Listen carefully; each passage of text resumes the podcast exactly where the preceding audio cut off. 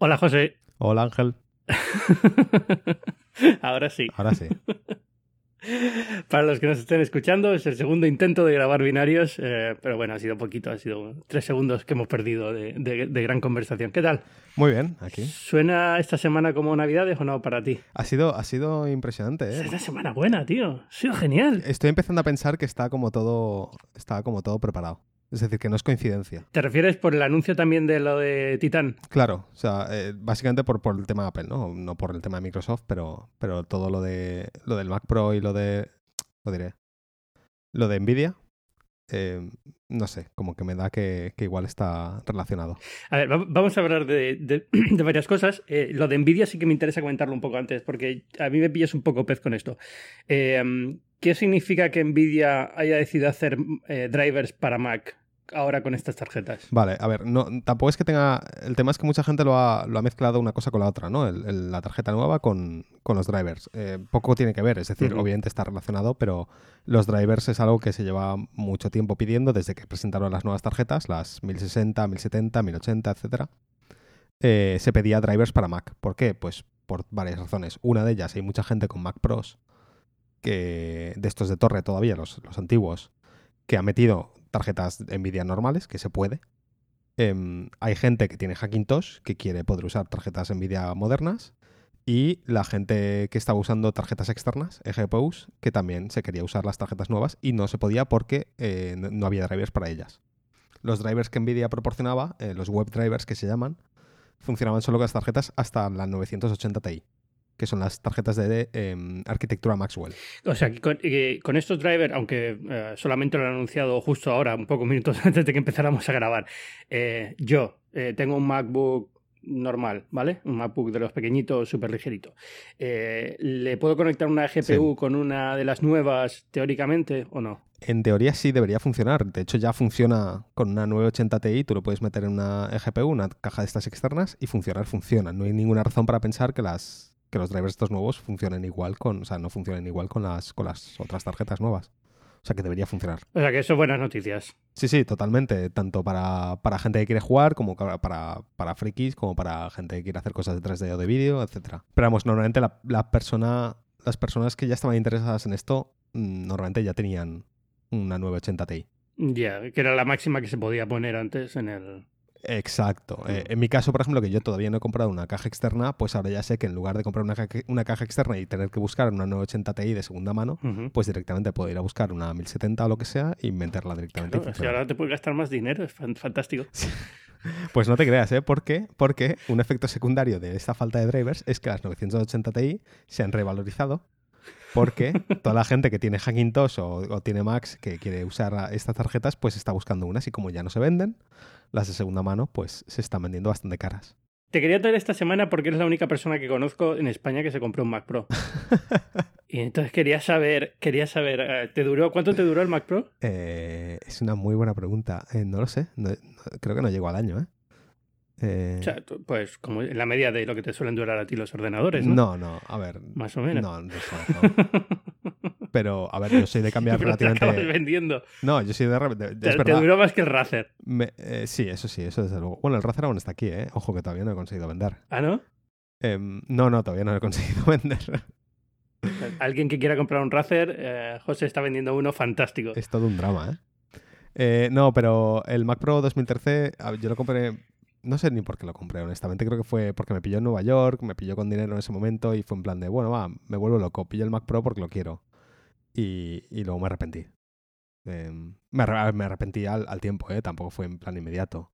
Me arrepentí, de hecho, cuando empecé a, mm, a querer hacer render con GPU que fue cuando realmente me di contra el, muro de descubrir que, claro, con, el Mac Pro no podía. Claro, este es un poco el problema que han tenido, yo creo, ¿no? Porque de, de, todos los profesionales que se han quejado del Mac Pro, yo creo que los que más vocales han sido es precisamente gente que se dedica a vídeo y render y 3D y demás, ¿no? Que es lo que... Eh, porque cuando lanzaron el modelo 2013 lo lanzaron con esta idea de que el mundo de las gráficas iba a ir por OpenCL y podían usar dos tarjetas ATI en cada generación y demás, y la cosa cambió muy rápido hacia CUDA, ¿no? Claro, pero, por ejemplo, em, entrando en, directamente las declaraciones que dieron el otro día en el, meeting este que tuvieron con toda la gente importante y tal, explicando lo del Mac Pro, eh, dieron la explicación de que, eh, de que ellos se equivocaron por dónde iba el mercado. Y en realidad no están, no están equivocados, están equivocados en la, en, la, en la marca que iba a dominar el mercado de las gráficas, pero no en, el. No, pero no en el aspecto. O sea, ellos decían, no, es que hemos descubierto que la gente no quiere dos gráficas eh, separadas, quiere una sola muy gorda. No es verdad. Toda la gente que, que se dedica a temas de 3D, que está haciendo render por GPU, tiene cuatro tarjetas gráficas. ¿sabes? Ya. O sea, que el problema no es cuántas metas, el problema es qué tipo de tarjeta metas. Claro, pero hombre, yo entiendo que se referían también a que con estas tarjetas, lo que no podían hacer era tener tarjetas con tres mil y pico procesadores cada una, eh, dos trabajando en el mismo diseño, eh, ese tan pequeñito que tenían con ese tipo de, de ventilación que tenía y demás. Claro, o sea, a ver, eh, también está el tema de que obviamente yo, estoy viendo desde la perspectiva de lo que yo hago, ¿no? Pero sí que es verdad que, por ejemplo, para VR, para desarrollo de VR o, desarrollo de juegos, no quieres dos tarjetas porque las dos tarjetas prácticamente no pueden trabajar juntas. Quieres una tarjeta gorda, es decir, en realidad sí que es más, mejor idea tener una sola tarjeta gorda. O sea, si tienes que elegir en, a la hora de diseñar un ordenador para mucha gente, es mejor tener una tarjeta gorda que incluso dos tarjetas gordas porque hay más probabilidades de que esa tarjeta gorda se aproveche más. Siempre y cuando aproveches también, eh, digamos, para tener una, un, diseño que permita hacerlo crecer, ¿no? que permita que el año que viene, si la tarjeta que viene necesita más capacidad de disipación, eh, la caja que tengas eh, pueda dársela. Claro, claro, es que el tema era ese que... Que es un poco, yo creo, donde lo que ellos decían, ¿no? Que se arrinconaron en un diseño que Eso es. yo no sé si fue porque eh, ahora vamos a hablar de muchas cosas de esto porque el, anuncio es un poco extraño. Es extraño que Apple haya hecho un anuncio así, eh, pero también es extraño la situación, cómo ha llegado a estirarse tanto la situación, porque eh, esto tendría que haber sido evidente ya en 2000. ¿no? En 2013 presentaron este diseño, pues 2000 2014, 2015, yo creo que ya podían haberse dado cuenta de que esto no iba a ninguna parte con este diseño. Y yo creo que se dieron cuenta, ¿eh? Pero entonces, ¿por qué tardan tanto? ¿Por qué están diciendo que no lo van a tener ni este año? O sea, al final... Eh, por... A ver, no sé. No podemos más que fiarnos de sus palabras y tampoco podemos, fiarnos de sus palabras, ¿no? Porque al fin y al cabo ellos están vendiendo lo que venden. Sí, sí, podemos. O sea, al final estoy seguro de que es eh, como todo. O sea, se puede. Han, dicho parte, no han dicho todo, no han dicho la parte que viene detrás, la parte interna, las discusiones que han tenido. Ah, mi sospecha es que eh, probablemente estaban esperando que si la nueva generación de Xeon podía haber cambiado algo, si la nueva generación de ATI, si ATI podía haber hecho algo, y, se han quedado un poco en el aire, porque esperando, esperando, se han dado cuenta de que da igual, que los nuevos Xeon vienen ahora y no va a poder, no hay forma de meterlos en esta caja. ATI no va a hacer nada eh, para el Mac Pro porque son cuatro gatos. Y al final se han quedado un poco ahí, eh, lo han estirado esperando a ver si caía el milagro con la nueva generación, se han dado cuenta de que no y ahora es cuando pueden cambiarlo. ¿no? Yo creo que lo que, se ha mordido, lo que les ha mordido el culo de verdad, em, lo que realmente se han dado cuenta es, es que en una máquina como el Mac Pro, no puedes hacerlo todo personalizado. O sea, no puedes coger y a ti decirle, oye, hazme estas tarjetas gráficas personalizadas que solo tú me vas a fabricar. Eh, ¿Por qué no? Porque el Mac Pro vive del poder cambiar las piezas. Em, y en el momento que tienes un ordenador en el que el año que viene no le puedes cambiar las tarjetas gráficas porque nadie fabrica tarjetas gráficas en ese formato, pues hmm. lo has matado. Porque el, procesador sí que se podía cambiar, ¿eh? El procesador yo lo he cambiado en mi Mac Pro, yo lo compré, le cambié el procesador, le puse uno de 10 núcleos y fantástico. Es un es un es complicado, ¿eh? No es, no es nada fácil, pero se podía hacer. La RAM también se podía hacer, el SSD también, pero las gráficas no. Eh, y todo metido en una carcasa en la que pues tenías el límite termal de que una vez pasabas de cierto de ciertos vatios aunque hubieses podido cambiar la tarjeta gráfica, si las tarjetas gráficas nuevas pedían más, pues se encontraban límites, eh, térmicos. Bueno, pues lo que han anunciado es que nueva caja para el año que viene. Nuevo diseño, según ellos, modular. Eh, yo creo que esto de modular la gente lo está entendiendo mal. Yo no sé cómo entenderlo. Eh, porque la gente está pensando que va a ser que tú puedes cambiarlo todo. Yo creo que quiere decir que ellos pueden cambiarlo todo, pero tú no. Pero bueno, vamos, ya, es a que ver cómo acaba la cosa. Yo tengo miedo porque es que no sé qué pensar. Porque no sé si es si va a ser en plan de, bueno, vamos a lo que funciona. Y hacen una torre, la hacen bonita y tal, y hacen una torre, más pequeña, pero hacen una torre. O se les vuelven a hacer las pajas mentales estas de no, tenemos que hacer algo especial y tal, pero manteniendo la modularidad y acaban haciendo otro, otra cosa que acaba siendo un desastre. Quiero pensar que han aprendido de la lección, saben lo que la gente quiere y van a hacer, pues, ¿viste, mm, ¿viste el concepto que hizo un diseñador eh, hace unos pocos meses de cómo él vería un Mac Pro actual? Mm, eh, no. Bueno, es un diseñador que además creo que trabaja en Crytek eh, o algo así, una empresa de videojuegos, y diseñó lo que para él sería ¿no? el Mac Pro actual, que era, era basándose en las líneas de diseño del Mac Pro 2013, el negro, el jet black, ¿sabes? O el aluminio este pulido y tal, pero con una forma así más de torre. Eh, mismo tamaño, más o menos, un poquito más grande y con una, pues, una gráfica de verdad, normal, puesta, metida dentro y tal. Eh, a nivel técnico era, era imposible hacer funcionar porque ponía los puertos de la, tarjeta gráfica en la parte de abajo del ordenador, o sea, no habría funcionado ese, cacharro. Pero era una buena idea de cómo llevar el lenguaje de diseño del Mac Pro 2013 a, a un concepto de torre. Y yo empiezo a pensar que irán un poco por ahí.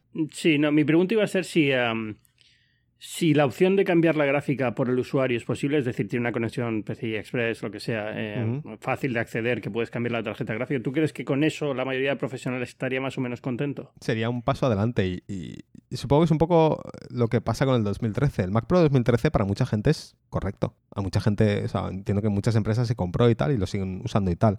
Pero es un poco que a medida de cuántas Joder, sí, gente que no tiene internet, porque lo- todo lo que escucho No, yo, por- yo, por yo Twitter recuerdo, es un desastre. eh, recuerdo estar en Nueva York. Yo recuerdo estar en Nueva York y pasar por un escaparate de. Resulta, resulta que era un estudio de diseño o lo que sea y tenían como 7 o 8 Mac Pros 2013 ahí puestos y tal. No sé si los habrán, se habrán deshecho ya de ellos, pero, pero que decir que, que entiendo que en algunas industrias funciona. De hecho, una cosa muy buena que tenía ese ordenador es que era portátil. Eh, y entiendo, por ejemplo, yo qué sé, un fotógrafo, ¿vale? Que es- necesita hacer fotos con Hasselblad o lo que sea, que necesita un montón de, de rendimiento al instante, se lleva eso de para aquí y para allá. De hecho, conozco, bueno, un videógrafo que sigo yo, se llama Philip Bloom, se compró uno y durante un tiempo estuvo viajando con él, de rodaje en rodaje, porque lo metía en la maleta de mano prácticamente. Sí, yo creo que esto, esto debería mantenerlo en esa, esa filosofía debería mantenerla porque es verdad que hay muchos profesionales que aunque trabajen en, en un entorno de sobremesa, eh, es un entorno que cambia. Es Sí. decir, lo que tú dices, un, un videógrafo o un fotógrafo se va un mes a un sitio a hacer trabajo y durante ese mes tiene que trabajar con una potencia determinada y a lo mejor el portátil no es la mejor En- solución.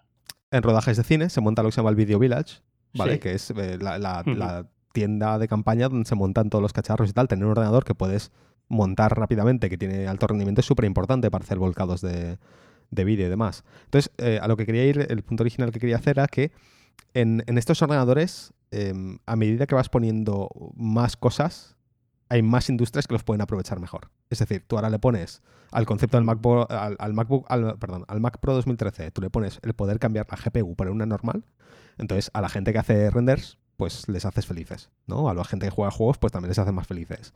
Le metes de repente seis bahías para discos SSD o HDDs y entonces a la gente que hace vídeo y tiene mucho, ¿sabes? Tiene muchos archivos, pues los haces felices. Es como a medida que vas metiendo cosas o vas quitando cosas, haces feliz o enfadas a, cierto, a ciertos eh, profesionales. Que es el tema del mundo profesional. Y es que cuando a mí la gente me habla de, de es que los pros necesitan X, no, a ver, eh, tú eres pro y tú escribes. Yo siempre tengo la, la mente abierta precisamente por eso, porque eh, yo me considero un usuario profesional, pero mi, mi profesión lo que demanda es cero Claro. potencia, es, es un procesador Claro, de texto. entonces eh, a la Ya, gente se le, se le ya, llena la boca. decir, yo también hago fotografía y me gusta tener, por eso, me gusta tener un ordenador bueno para fotografía, pero, pero por mí trabajaba con un iPad encantado, ¿no? Pero, pero y hay muchísimas profesiones que no necesitan potencia. Hay muchísimas profesiones para las que el MacBook Pro es fantástico, hay muchísimas profesiones para que el iMac funciona muy bien. Entonces es un poco, es, por eso es un poco la situación en la que les veo es un poco extraña, porque el, eh, al final el Mac Pro es un ordenador que tiene un público muy, muy, muy pequeño. que- Es un público enorme, pero es muy pequeño comparado con el resto de su, de su catálogo, ¿no? Sí, hay tres industrias principales que considero eh, el target del Mac Pro. Eh, uno es el, del todo el mundo creativo, eh, vídeo, foto, audio, etcétera. Otro es eh, programadores. Y el otro es eh, la industria científica, que mucha gente se olvida de ellos, pero, pero están ahí. Em, entonces, la- toda la industria que hace simulaciones médicas, eh, simulaciones científicas, esta gente que hace eh, simulaciones de túneles de viento y demás, eh, suelen usar ordenadores muy potentes y de hecho el Mac era como el, el ordenador, mm, ¿sabes?, que solían usar en, en ese tipo de industria.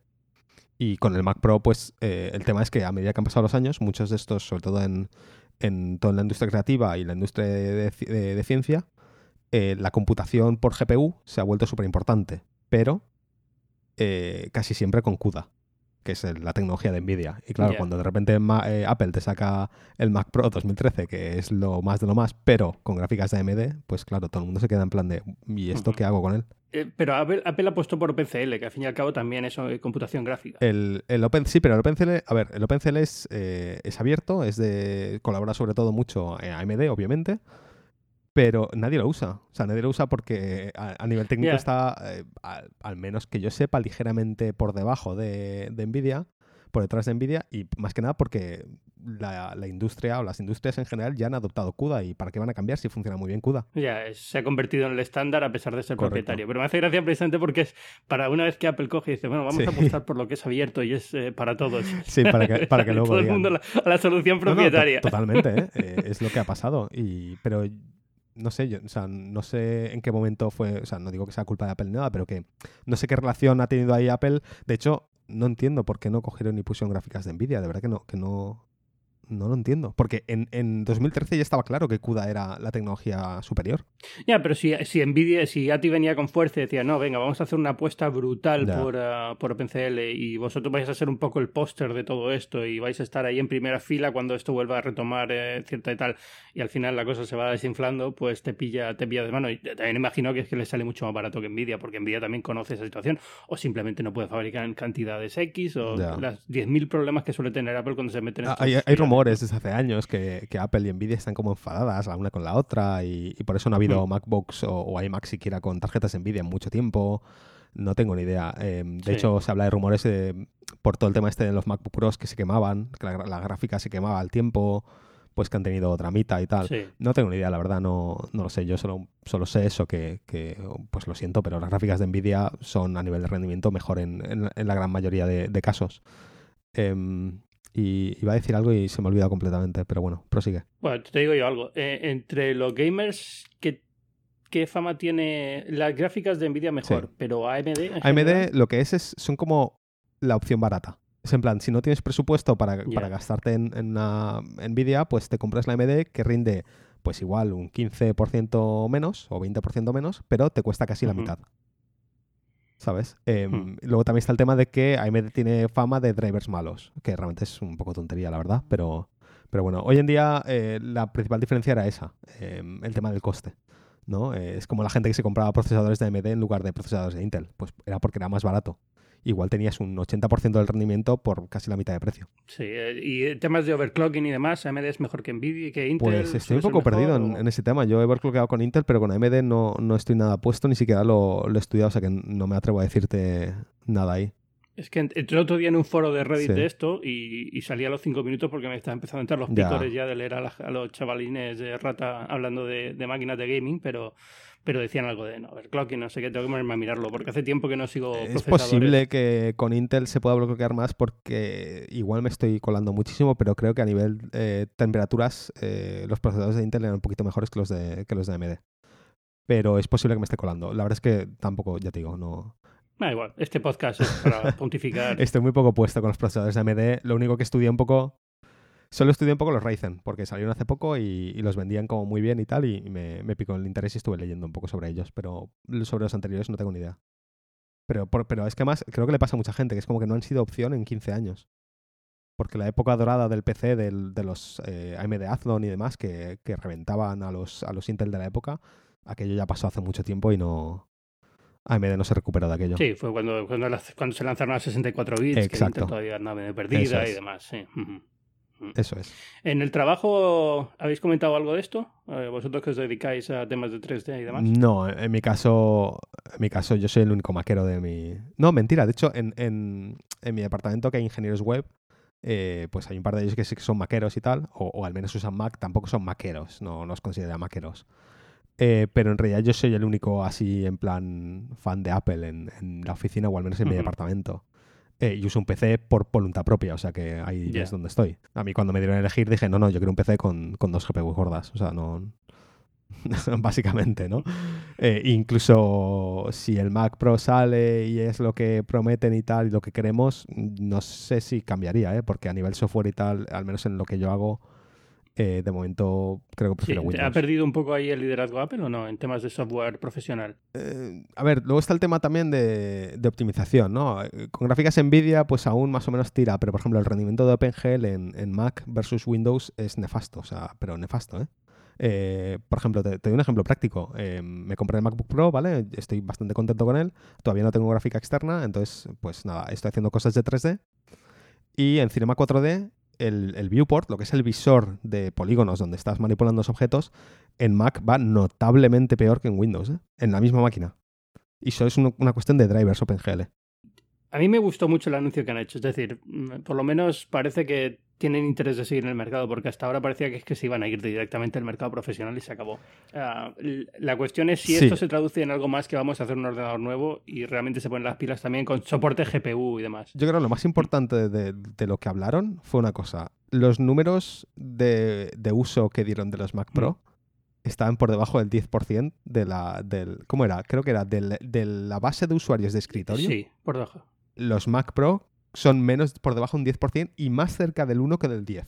Y que estén montando este paripé por un ordenador que supone, ¿sabes? Un 2% o 3% de la base de, usuarios de, Mac en total, o menos incluso, significa que le dan importancia. O sea, tiene que ser eso. Sí, bueno, a ver, es que primero, es un 2% también por cómo está el mercado. Es decir, si, si, hubieran tenido una máquina profesional un poco mejor, a lo mejor hubiera estado un poquito mejor. Porque hay mucho profesional trabajando con iMac, porque es el único ordenador que tenía una pantalla 5K cuando salió. Vale, sí, hay, mucho, hay mucho profesional trabajando con MacBook Pro porque le puedes conectar una pantalla 5K externa. Pero todo ese público a lo mejor estaría en un Mac Pro si el Mac Pro fuera un poco mejor. Es posible. Pero también es un tema simplemente de que es, es eh, te, juegas perderte un sector que es importante. Es decir, que, la gente que abandona Mac porque no puede trabajar con Mac, eh, eh, luego hay mucha gente que arrastra que, tampoco va a usar Mac luego, ¿no? Aunque sea para algo más tonto, algo más simple. Sí, ah. sí supongo que será una, una, cuestión de un montón de factores distintos, ¿no? Y, es como un, efecto, ¿te acuerdas? El efecto halo de la iPod, Sí, exacto. Pero a la inversa la gente que abandona Mac y de repente pues dice, bueno, pues ahora ya no me compro un iPhone, me compro un Android. Que lo he visto, lo he visto pasar, ¿eh? igual un ejemplo concreto, pero, pero he visto pues de toda la gente que sigo yo de que se dedica a 3D y tal, gente que pues dijo, pues ahora me compro un PC, se montó un PC y cuando le tocó renovarse el móvil dijo, pues voy a ver qué hace Google y se acabó comprando un Google Pixel. Eso, eso, es un poco la, la situación. Yo creo que, que, se están dando cuenta que, mira, eh, pues vale que es un mercado muy pequeño, que no nos va a hacer ricos, que incluso tenemos que empezar a pensar a lo mejor en, en operar en márgenes de beneficio muy cortos, pero es un tema de imagen también, ¿no? Y de decir, si, si somos, si queremos proyectar la imagen de que somos una empresa de tecnología líder, no podemos tener este hueco en el mercado. Sí, y es verdad que, que hasta hace poco la, la, imagen, es decir, el, el mundo eh, profesional de creativo y de tal y cual, todo lo que era, eran Macs, ¿no? Era como, como los... Bueno, el, mito del Mac es mejor para diseño. ¿no? Que, era completamente falso más allá de los del 95, pero, pero que seguía estando ahí.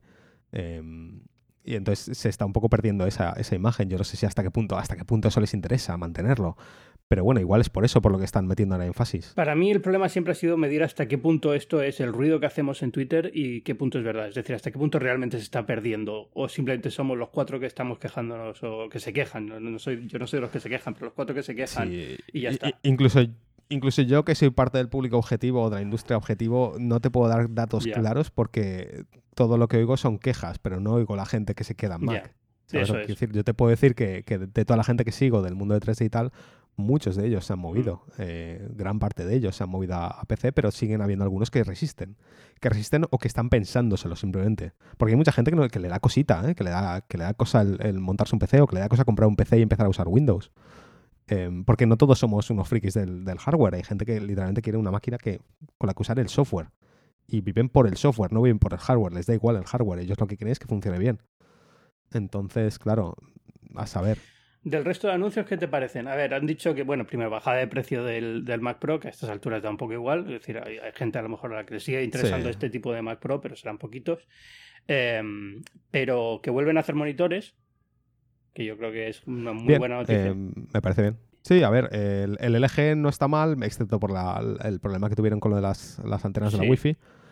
Em, pero sí que yo sí que echaba de menos, y mira que no he tenido uno desde el Cinema Display de 23, pero, pero me encantaba que existiese el monitor de Apple porque solía ser como el top del mercado en, casi todos los aspectos. Sí, yo estuve viviendo mucho tiempo con un Thunderbolt Display. Lo vendí al final el año pasado porque cuando me mudé a la nueva casa no tenía un sitio de trabajo para un monitor grande, pero, o sea, es, con diferencia el mejor monitor que he tenido. Carísimo, pero el mejor monitor que he tenido con diferencia. Sí, sí, eran carísimos. Yo compré dos de. El, cuando uno hacía el de 23 pulgadas con la carcasa de aluminio, em, compré dos en eBay de segunda mano Em, me costaron, para ser de segunda mano, me costaron bastante caros, pero los estuve, estuve usando un montón de años y de hecho mi hermano pequeño aún lo, aún lo ha tenido hasta hace nada. Y la pantalla estaba en plan de que el lado izquierdo era rosa completamente.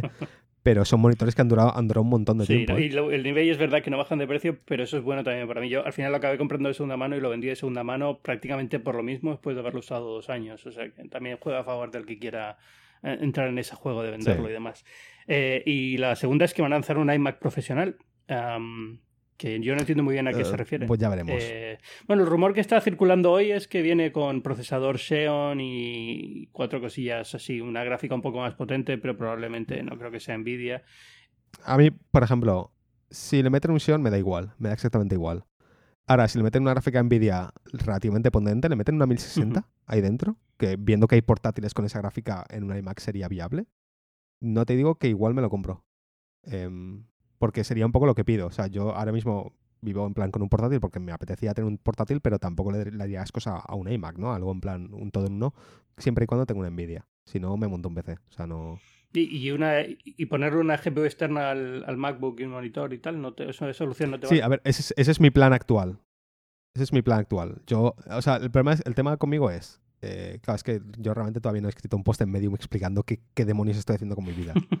Em, pero no, pero es verdad, entiendo que a mucha gente me pregunta muchas veces en plan, pero ¿por qué tienes un portátil? Yo ahora que trabajo contratado en una empresa y tengo mi ordenador del trabajo en la oficina, para mí mi sueño siempre ha sido poder vivir con un portátil y no usar, no necesitar otro ordenador. ¿Vale? Y el portátil, el tamaño así que me gusta correcto es el de 15 pulgadas. Entonces, claro, ahora he tenido esa oportunidad, ¿no? De decir, solo voy a usar un ordenador portátil. Pero claro, ¿qué pasa? Que yo me gusta jugar, ¿sabes? Me gusta hacer cosas de 3D, proyectos personales y tal. Entonces, claro, necesito algo que por lo menos me, me cumpla en esos aspectos. No hace falta que sea espectacular, no hace falta jugar al Mass Effect en 4K, pero quiero poder hacer cosas, ¿no? Y, bueno, ya la, epopeya de probar ordenadores y demás ya la habéis visto todos. Pero, pero claro, es que al final el MacBook Pro es para mí el portátil casi perfecto en, todo lo que hace que un portátil sea bueno. Y el problema que tiene es la gráfica. Entonces, mi actual mm, motivación es eso, es comprar una GPU, una caja externa, y tenerla aquí al lado en la mesa o debajo en el suelo y tal, y tener una gráfica NVIDIA ahí metida y cuando quiera jugar o, hacer renders con GPU, pues conectarla y a volar. Eh, y el sueño está ahí, ahí a punto de cumplirse y tal. Tienes Windows en, en el MacBook Pro también, ¿no? Sí, claro, tengo una partición de Bootcamp, pero en realidad la GPU funciona en, Mac también. Em, pero iba un poco más lenta, ¿no? Lo último que había leído por ahí, pero bueno, no sé si esos drivers también y se va a solucionar. A ver, no, el, problema es que hay dos formas de usar una GPU. Em, una de dos. O, la, conectas un monitor externo a la eGPU, o sea, a los puertos del monitor de la tarjeta gráfica, o haces un, un feedback loop que se llama, que es eh, devolver la imagen de la GPU al monitor del, ordenador, ¿vale? Eso en los MacBook Pros, en Windows se puede hacer, eh, pero en Mac, no se, o sea, no se puede, a menos que eh, hagas un hack muy chungo, que es conectar un falso monitor externo para que la imagen se vaya ahí y luego sacar, o sea, para que la, ventana del juego, la aplicación que estás haciendo funcionar, se vaya a esa pantalla falsa externa y luego moverla a tu, a tu pantalla principal. El problema también es que en todas las GPUs y en todos los ordenadores con eGPU y tal, ya da igual que sea Mac o Windows, em, usar la pantalla integrada del, portátil pierdes rendimiento con respecto a usar un monitor externo. ¿Vale? Eh, pierdes igual un 20% o algo así de rendimiento. Vale. Entonces, depende de lo que estés haciendo, pues puede ser mm. significativo o puede no serlo. Eh, por ejemplo, en mi caso, yo realmente para jugar entiendo que sí que es un problema. Pero cuando hago renders por GPU, hmm. Eh, la GPU lo único que está haciendo ahí es actuar como un procesador. Es decir, yo no estoy usando la imagen que procesa la, la, GPU, estoy usando los datos que me devuelve. Entonces me da igual. O sea, yo no tengo que conectar un monitor externo. Puedo usar el monitor del ordenador porque la GPU recibe datos, envía datos eh, de procesamiento, no de, no de imagen. Ya. Pues ya que hablamos de, juegos y potencia y demás, Scorpio, ¿qué te ha parecido el anuncio, el anuncio entre comillas, de, la exclusiva Digital Foundry? ¿Digital Foundry es la cuál se ha llevado la exclusiva? Sí, ha sido Digital Foundry. me, ha molado. Lo único que esperaba más, o sea, esperaba que iba a ser como un anuncio, ¿no? Que iban a, que iban a sacar la consola o que la íbamos a ver o, algo así. Y simplemente he sido en plan de, mira, estas son las specs. Sí. Y a mí esto de los anuncios escalonados no me mola nada. a ver, yo, más o menos sospechaba que el anuncio gordo va a ser en el E3, o sea que no iba tampoco a decir mucho. Sí, sí, eh, en realidad sí tenía todo el sentido, pero claro, como anunciaron esto que iban a hablar de ella y tal, pues yo pensaba, bueno, pues igual se adelantan como Samsung hace las keynotes ahora después del, Mobile World Congress y tal, para, para un poco evitar el ruido ¿no? que se genera en torno a la conferencia. No, pero este, este año el E3 se lo comen ellos. Es decir, si hacen un anuncio de este estilo, yo creo que va a tener muchísima repercusión. Bueno, a ver, Sony va a anunciar el... Uh, Last of Us nuevo y lo que sea, ¿no? Pero, pero yo creo que con este hardware tienen, vamos, sin problema ninguno. Pero es que este es el, este es el tema. O sea, esto es el miedo que tengo yo con la Scorpio. A ver, la Scorpio a nivel de hardware me parece increíble. O sea, me parece. Me, ha sorprendido, me ha dejado un plan de wow. Em, la potencia son 6 teraflops. Em, que comparados con los 4, de la, 4, de la, de la PlayStation 4 Pro, el 1.8 de la Play 4 y 1.6 o algo así de la, de la Xbox One normal. Em, era, iba, iba, por ahí, vamos, que es, que es una pasada a nivel de, de, potencia comparado con la, con la anterior e incluso comparado con la, con la Play 4 Pro. Eh, o sea que en ese sentido ninguna queja. El vídeo de Digital Foundry enseñaban el Forza, bueno, enseñaban, a poner una screenshot del Forza a 4K, 60 frames, que me parece increíble que hayan conseguido eso en dos días, porque decía el tío que, que habían estado dos días portando el juego a, Scorpio. Sí, pero ¿estaba portado completamente o era solamente para esa foto, para esa imagen, digamos? Eh, era, a ver, no decían más que habían portado el juego a, Scorpio y habían puesto assets 4K para poder jugar el juego en 4K. Y que entiendo que portarlo es básicamente asegurarse de que funciona, porque los, los cuatro cambios de arquitectura que habrá. Eso, iba, a preguntarte una cosa, ¿el Forza no está para PC ahora que lo pienso? Sí, sí. Pues entonces 4K iba ya perfectamente en PC, ¿no? Hombre, no sé, si tienes una 1080 o algo así, supongo, que, sí. sí pero, por eso digo, pero aquí digamos que texturas para 4K y tal, ya imagino que las han mejorado, claro. han puesto... No, no, las, claro, las han metido, es decir, lo, lo que quiero decir es que el build, el, el, el build del juego para Xbox One no tiene texturas 4K porque la consola no era 4K. Entonces lo que han hecho es coger los assets de PC, los han metido, eh, han portado el juego, han hecho los cambios que hacía falta para que funcionase en la consola nueva y la han hecho correr a 4K. Eh, y entonces, por eso dos días de trabajo, porque si no sería una locura. Y, bien, o sea, el hecho de que sin, haciendo un port así guarro y, rápido funcione así de bien, y encima el, había un porcentaje de utilización de, CPU, de, GPU, en las screenshots se veía 66%. Y el, y el tío comentaba que corriendo el juego, en, además en un circuito, el de Nuremberg este complicado, con un montón de coches, la utilización de GPU tiraba en torno entre 50 y 70%. O sea que hay margen de... Hmm. Hay margen, margen de, de, hacer el juego que se vea mejor, ¿sabes? O sea que muy bien. Así que muy, muy guay en ese sentido. Pero eh, a mí me, me, la siguen sin vender porque no hay juegos exclusivos que a mí me, me hagan quererla. Eh, y entiendo que no es la experiencia de, todo el mundo, entiendo que habrá gente que, sí que tiene los juegos que, quieren, pero yo este, esta generación he pasado de, Microsoft a Sony porque los juegos exclusivos que están saliendo en la PlayStation me gustan más. Ya. Y, mm. no, hay, más razón para eso, ¿eh? O sea, yo, yo no soy en plan fanboy de ninguna consola, yo soy fanboy de juegos. Y me compré la One por el, por el Halo 5. El Halo 5 me decepcionó bastante. Y, y nada, y vendí la consola porque ya no había ningún juego más que realmente quisiese. Eso es un problema. Yo no sé tampoco si una consola nueva va a solucionarlo, porque tienen que vender un montón para justificar exclusivas y... Ah, yo, intentaron con Tomb Raider lo de la exclusiva, y yo creo que le salió bastante mal, porque al final no había. Es que Tomb Raider no es, no es el juego. No. Tomb Raider no es el juego para hacer una exclusiva. Y es más, encima, exclusividad temporal. Sí, sí, dices, bueno, pues me espero unos meses y ya está. Bueno, no, pero había que esperar bastante. Yo creo que al final le salió mal a Tomb Raider porque cuando se acabó la exclusiva en, PlayStation tampoco se lo compró mucha gente ya. O sea, no era, ya no tenía tanta gracia. Y, y el problema es que las exclusivas de estudio propio es que Microsoft no tiene nada ahí especialmente bueno. O sea, no, tiene, eh, no tiene un Santa Mónica Studio, no tiene un gente que te hace.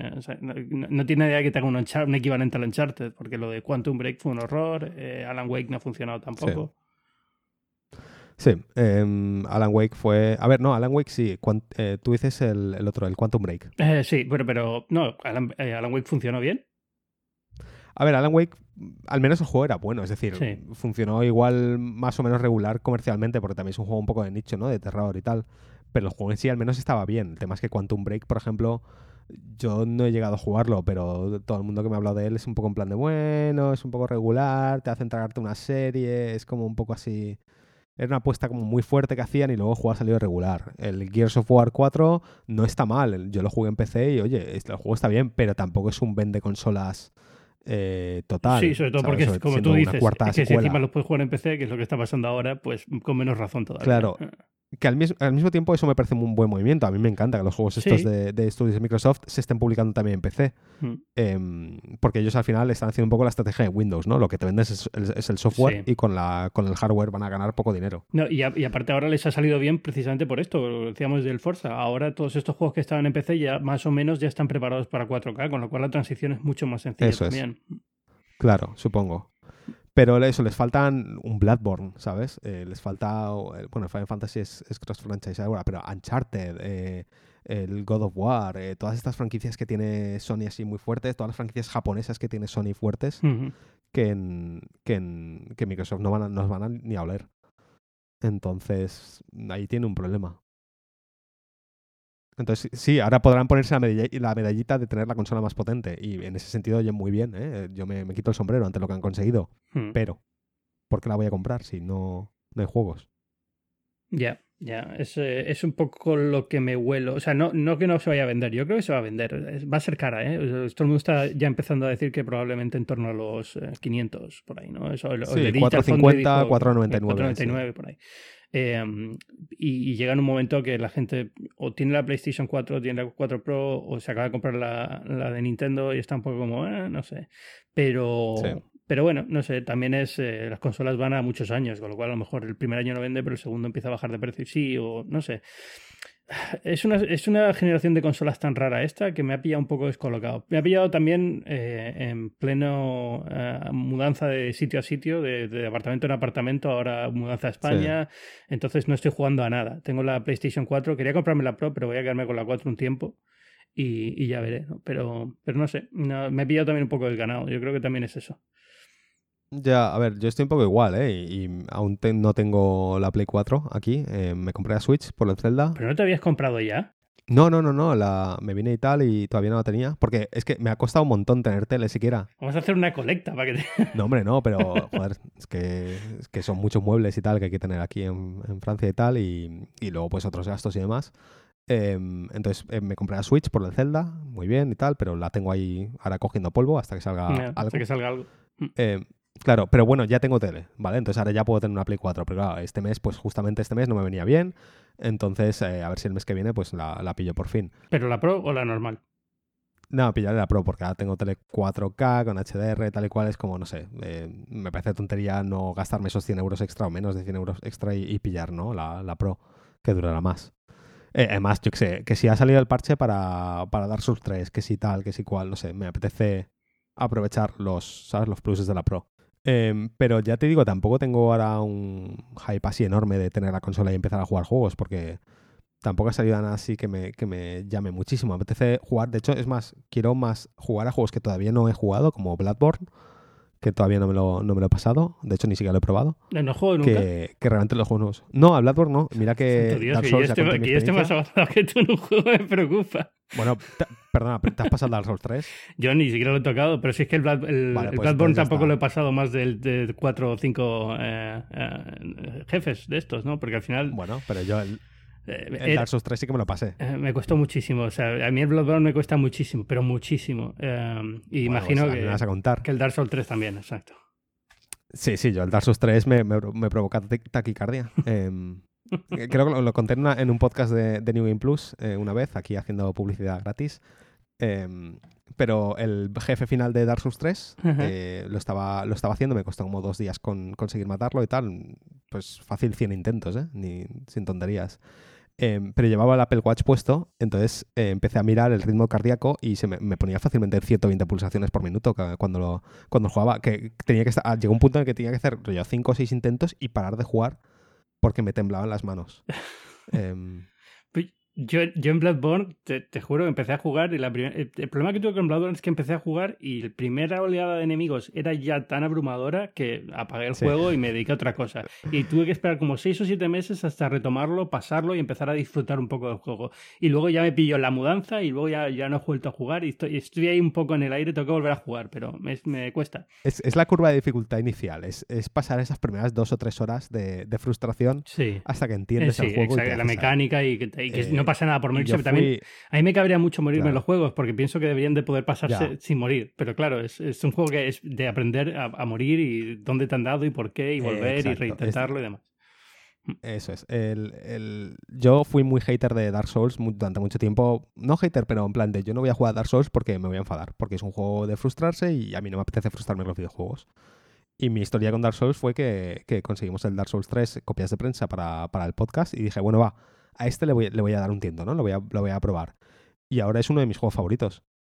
Eh, y mira que sufrí, ¿eh? Pero, pero tiene algo eh, e- ese juego, Bloodborne, no lo sé todavía, pero supongo un poco lo mismo, pero tiene algo que te engancha y que incluso después de acabártelo o después de, o sea, cuando estás frustrado y dejas de jugar y, y paras y tal, sigues pensando en él. Mm. Eh, es un poco la entre la atmósfera, el, el saber que cuando fallas es por tu culpa y no cosa del juego, el- el- la sensación de superación que te, que te provoca conseguir matar a un jefe o un enemigo normal, incluso a veces que, que te, te en- te enfrascas con ellos. Es, es increíble, yo Mm. esos juegos me parecen brutales. Por lo pronto lo que consigues es que todos los podcasts acaben siendo sobre Dark Souls 3, tío. Esto- Sí. Después de- Y de luego te vas a YouTube. monotema, el, el New Game Plus, monotema binario está bien con Dark Souls 3. Fantástico. El, el Isaac. El el Isaac ¿Qué tienes que el decirme del of Isaac? A, a mí no me gusta, ¿eh? Yo admito claramente que me parece buen juego, lo probé en Vita y tal, pero no me engancha. Me parece un juego muy feo, muy grotesco. Lo tengo por ahí y todavía no he Eh, empezado a jugarlo. Ah, Está, mm, está en la lista, estaba en Steam, creo. ¿Lo tengo en Steam, puede ser? Sí. Lo tengo en la lista de Steam mía y todavía no he empezado a jugarlo. El, el- el tema es que el gameplay de Isaac a mí no me engancha. Hay mucha gente que sí o no. Y el Dark Souls, eh, luego te vas a YouTube y ves gente que se pasa al Dark Souls eh, jugando con plátanos. O con los bongos del Donkey Kong, ¿sabes? Tocándolos con- conectados como controladores, se pasan el juego entero. Y entonces te, te quieres suicidar porque piensas que, bueno, pues que, que no vales para nada. Bueno, eso ya, eso no me preocupa, porque eso, eso me pasa en cualquier, en cualquier eh, first person shooter, ya me pasa hoy en día. O sea, cuando veo a los niños de 12 años jugando, digo, bueno, no sé ni para qué intento jugar a estos juegos. Debo- yo por eso ya no toco multijugador para empezar. O sea, yo directamente multijugador cero. No, no, yo, yo no juego. Yo, el Call of Duty, por ejemplo, mucha gente se en plan, no, yo el single player ni lo toco. Es plan, yo lo que no toco es el multiplayer. Yo me compro juegos por la historia. Ganas de que te insulten cero. Claro, el único multiplayer que, que- que juego es el Overwatch. eh, y porque es fácil, ¿no? Eh, Es, es divertido. Pero bueno. El otro día vi un, un vídeo en YouTube, bueno, no un vídeo, no, era un stream, eh, un juego, un jugador pasándose el DLC nuevo del, del Dark Souls eh, 3, que se supone que es súper difícil, sin que, sin recibir daño. O sea, sin nada, sin que los enemigos le toquen. El único daño que sufría era por caídas, porque a veces pues tenía que saltar un, un, ¿sabes? un precipicio o lo que sea, pues te haces poco de daño. Pero el tío se lo pasó sin que le tocase un enemigo. Y es como, bueno, ya. Y el problema de eso es que además hace, hace que parezca fácil. Entonces dices, bueno, pues yo lo voy a hacer también. Y, y luego entras y no. En fin, bueno, esto hablamos por Así Scorpio. Bueno, pues todos estos juegos Sí, fantásticos que vamos a poder jugar en Scorpio. Ah, no, ninguno de los que hemos dicho se puede jugar en Scorpio. Por Dios. El Dark Souls, ¿no? El Dark Souls sí que está A para, ver, Dark Souls sí, sí. Sí. Bueno, va a, ser, va a ser un E3 divertido. Eso es lo único que tengo que decir es que por lo menos este 3 me lo voy a pasar bien, porque eh, va a haber muchísimo material. Así que eh, Sí, no, desde luego. eh, Yo, yo no, no creo que vaya a haber un ganador del E3. Es que mira que odio eso, ¿eh? De verdad. El ganador del E3, pues no, tío. O sea, cada, no sé, cada empresa enseña lo suyo y cada persona decidirá qué es lo que más le gusta. Eh, pero sí, Sony con el Last of Us 2 y lo demás que nos enseñen, y Microsoft con la Scorpio y algún juego, entiendo que algún juego enseñarán. Y Nintendo que no estará, Pero- pero, que hará alguna chorrada de Treehouse de estas que dirán alguna cosa Sí, nueva de, de, sí, la, el, de la Switch. el Splatoon. El Splatoon. El Splatoon y bien, y todo el rollo. Sí, el ¿Has Splatoon- probado el Splatoon 2? Eh, de- lo probé Switch? cuando hicieron la presentación de la Switch aquí en Nueva York. Entonces estuve jugando un poquitín al Mario Kart también. El único que me apetece jugar ahora es el Zelda, porque tengo unas ganas increíbles, pero no voy a gastarme 300 euros en una consola. Y eh, ya veré lo que hago. Eso, más adelante, cuando llegue a España, si, si a la vuelta en España me entra la vena, me lo compro. Pero, y creo que tengo una Wii U. Tengo una Wii U en España, a lo mejor puedo, jue- puedo comprarlo para Wii U y jugarlo en Wii U. Y de la Switch me gustaba el Mario Kart. O sea que no. el Mario Kart yo lo, tuve en la Wii U y, nada, lo jugué pues la semana que jugué y tal y luego me aburrí de él y ya no, ya no volví a tocar. Pero resulta que el de, el de, Switch trae el modo batalla clásico. Original, que el bueno. Claro. Así, Exacto, el bueno, ¿no? Porque en el, en el Wii U los mapas de batalla eran los mapas normales, solo que podías ir por donde quisieras. Pero claro, no dejaba de hacer un círculo. No, no, no tiene nada que ver. Entonces, solo por el modo batalla, igual le, igual le doy al de, al de Switch, porque me, sí que me apetece mucho. Yo estoy seguro que acabo teniendo la Switch tarde o temprano. Y eh, aunque eh, ya solo sea por el Zelda, no me acaba de convencer lo de la consola, eh, pero más que nada porque pienso que voy a jugarla como portátil, ¿no? Como conectada al televisor. Y entonces, Yo me he dado cuenta de que el otro día leí un par de tweets sobre esto y yo estoy de acuerdo en que quiero jugar a todo en Switch. Em, o sea, la idea de tener una consola que puedes jugar a juegos eh, de, mayores, digamos, que los juegos que no son portátiles, en cualquier lado, me parece súper guay. El Zelda lo, lo, he jugado en una mezcla entre, entre fuera de casa y en casa. Y, es que es tan transparente el, llegar, conectar la consola al, dock y ya está. Estás jugando en, tele y de la sacas, te la llevas en el avión, en, pues yo qué sé, en la bañera, ¿sabes? Me pega un baño jugando al Zelda. Y de verdad que, mira que yo era escéptico con esto, pero me parece, es, está siendo genial. Y claro, el otro día sale el Mass Effect y es en plan de ojalá, ojalá el Mass Effect en Switch, ¿no? De verdad, en serio. No, no, te entiendo. A mí, me pasa, pero me pasa con el iPad. Yo lo que estoy, me, encantaría que todos estos juegos se pudieran jugar en el iPad, porque ¿por qué no? Pero en el iPad tiene ese problema de los controles. Bueno, pero el, el iPad con, una, con un mando Bluetooth. Em, claro, pero ya estás con el tema de dónde pongo el iPad ah. cuando estoy jugando con el mando. Es, un poco incómodo. Bueno, le pones la funda que tiene el soporte para tenerlo de pie. Yo estoy deseando de verdad que PlayStation saque el, remote para, para, iPad. Porque ahora, juego a la PlayStation, muchas veces juego en el Mac, porque lo tengo conectado a la televisión, pero está ahí viendo la televisión y no voy a estar molestándola con un juego. ¿No te molesta, ¿no te molesta la latencia? No, porque para los juegos que juego yo, o sea, para jugar en No Man's Sky me da exactamente igual que la latencia. O sea, así de claro.